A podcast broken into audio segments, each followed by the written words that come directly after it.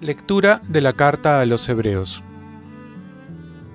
Hermanos, lo mismo que los hijos participan de la carne y de la sangre, así también participó Jesús de nuestra carne y sangre, para aniquilar mediante la muerte al Señor de la muerte, es decir, al diablo, y liberar a cuantos, por miedo a la muerte, pasaban la vida entera como esclavos. Porque ciertamente tiende una mano a los hijos de Abraham, no a los ángeles. Por eso tenía que parecerse en todo a sus hermanos, para ser sumo sacerdote misericordioso y fiel en lo que a Dios se refiere, y expiar así los pecados del pueblo. Pues por el hecho de haber padecido sufriendo la tentación, puede auxiliar a los que son tentados. Palabra de Dios. Salmo responsorial. El Señor se acuerda de su alianza eternamente. Den gracias al Señor, invoquen su nombre, den a conocer sus hazañas a los pueblos. Cántenle al son de instrumentos, hablen de sus maravillas.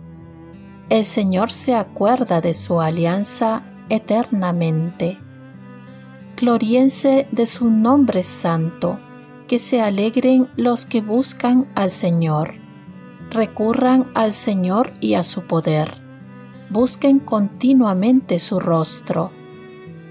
El Señor se acuerda de su alianza eternamente. Estirpe de Abraham su siervo, hijos de Jacob su elegido. El Señor es nuestro Dios. Él gobierna toda la tierra. El Señor se acuerda de su alianza eternamente.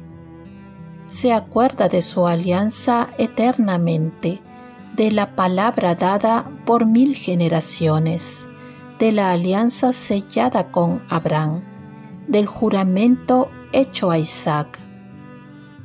El Señor se acuerda de su alianza eternamente Lectura del Santo Evangelio según San Marcos. En aquel tiempo, al salir Jesús y sus discípulos de la sinagoga, fue con Santiago y Juan a casa de Simón y Andrés. La suegra de Simón estaba en cama con fiebre. Se lo dijeron a Jesús y él se acercó, la tomó de la mano y la levantó. La fiebre la dejó y ella se puso a servirles. Al anochecer, cuando ya se había puesto el sol, le llevaron todos los enfermos y endemoniados. La población entera se agolpaba a la puerta.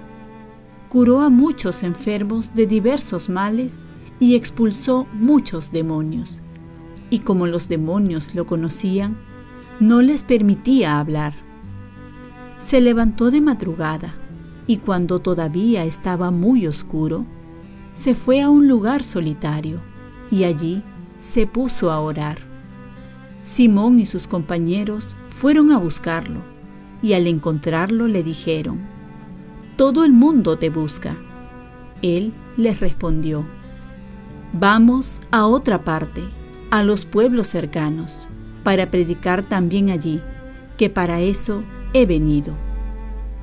Así recorrió toda Galilea, predicando en las sinagogas y expulsando a los demonios.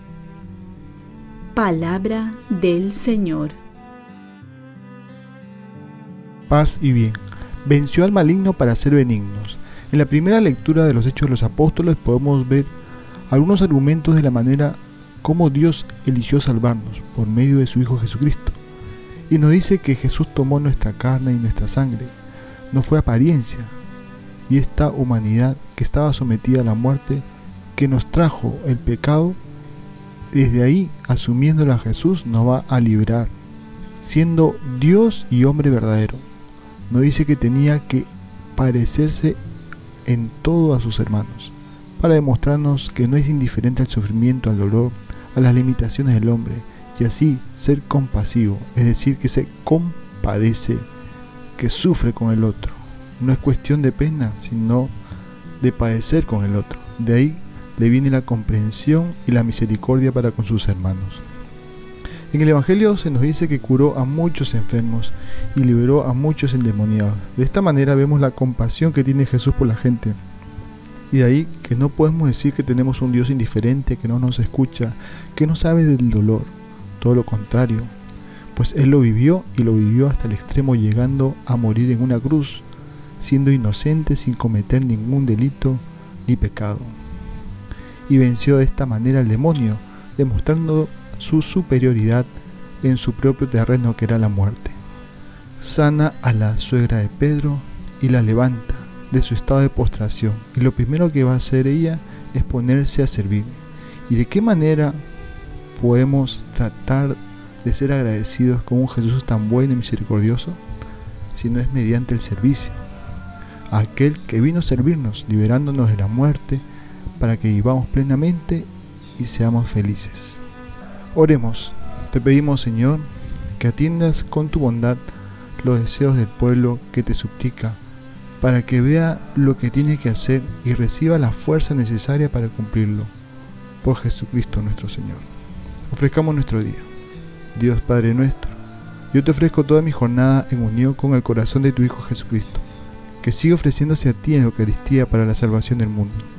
Que el Espíritu Santo sea mi guía y mi fuerza en este día para ser testigo de tu amor.